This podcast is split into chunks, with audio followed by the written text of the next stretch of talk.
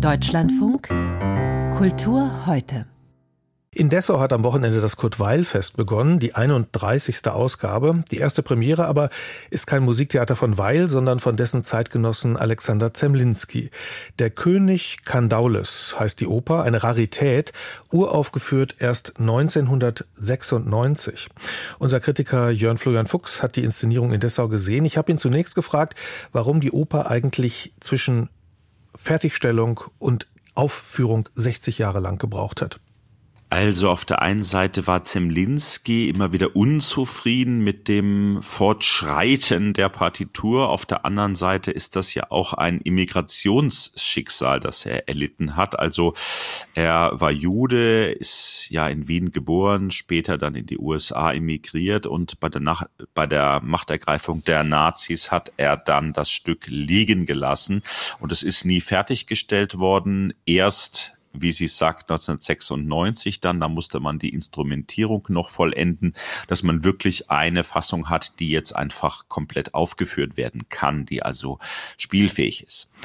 Das zugrunde liegende Drama, das gibt es in ziemlichen Variationen. Théophile Gautier hat den Mythos Mitte des 19. Jahrhunderts zum ersten Mal für die Bühne bearbeitet. Das ist ein früher Vertreter der fantastischen Literatur. Bei Friedrich Hebbel heißt es dann, kennt vielleicht der eine oder die andere aus der Schule, Güges und sein Ring. Zemlinskis Oper aber liegt ein Text zugrunde von André Gide. Worum geht's denn eigentlich? Die Geschichte ist eigentlich recht simpel. Also wir haben den König Kandaules und wir haben einen Fischer namens Gyges und wir haben die schöne Nyssia. Und Nyssia ist immer verschleiert, weil, ja, vielleicht weil sie es möchte, je nach Deutung, aber vor allen Dingen, weil der König sie auch versteckt und eben anderen männlichen Blicken nicht zugänglich machen möchte. Und die Frau des Fischers, die zündet alkoholisiert die Fischerhütte an. Ist etwas eigenartige Verbindung dann. Und Gyges und Kandaules kommen kommen dann wieder etwas näher zueinander und der Fischer hat in einem Fisch einen geheimnisvollen Ring gefunden, der macht unsichtbar. Und er sagt Kandaules, pass mal auf, schau dir doch mal meine Frau an, unverschleiert heute Nacht, indem du da unsichtbar bist. Und da kommt es dann gleich zum Sex. Und diese Untreue, die macht den Kandaules zornig und dann gibt's den Tod des Königs, nämlich Gyges tötet eben Kandaules und wird der neue Herrscher. Aber es ist auch eine Emanzipationsgeschichte, weil diese schöne Nyssia sich weigert, einen Schleier zu tragen und im Grunde genommen die Hosen anhat. Emanzipationsgeschichte auch musikalisch. Zemlinski war Musikdirektor in Prag, hat eigentlich ganz schön Karriere gemacht, anschließend Kapellmeister in Berlin in den 20er Jahren an der experimentellen Krolloper, gut bezahlt, auch staatlich finanziert.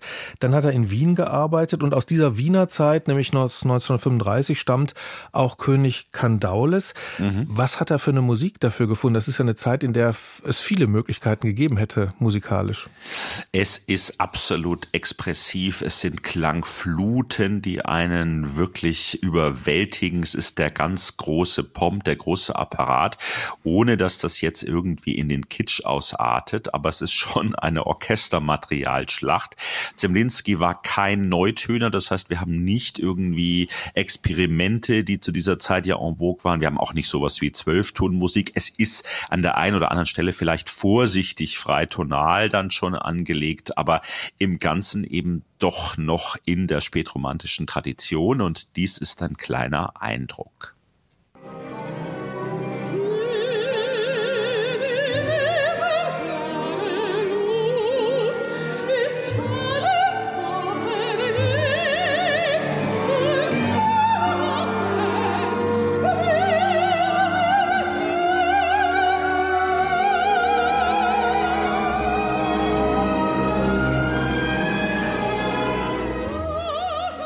Das war die Jordanka Derilova als Nyssia, sehr überzeugend auch Tilman Unger als Kandaules und auch Kai Stiefermann als Güges.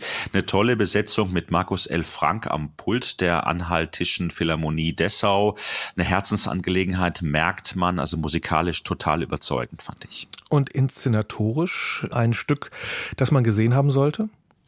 Das ist ja das Weilfest und daraus macht nun der Regisseur Jakob Peters Messer ein Brechtfest regelrecht, denn das Ganze wird mit Theatervorhängen und mit einer Art Probensituation gezeigt. Also man hat immer wieder den Verfremdungseffekt. Die Protagonisten gehen manchmal auch an Mikros nach vorne. Es wird in dem Stück nämlich auch gesprochen, immer wieder.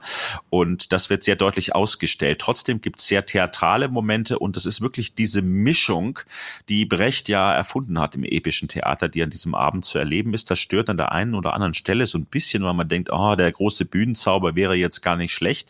Aber in dieser Konsequenz funktioniert das. Und letzter Punkt, die verschleierte, schöne Frau, die ist nicht verschleiert, die ist von Anfang an schön und sie entwickelt sich einfach und emanzipiert sich nicht dadurch, dass sie eben den Schleier ablegt, sondern indem sie sich einfach wirklich im Wortsinn emanzipiert und dann am Schluss, ich sagte es, die Hosen anhat.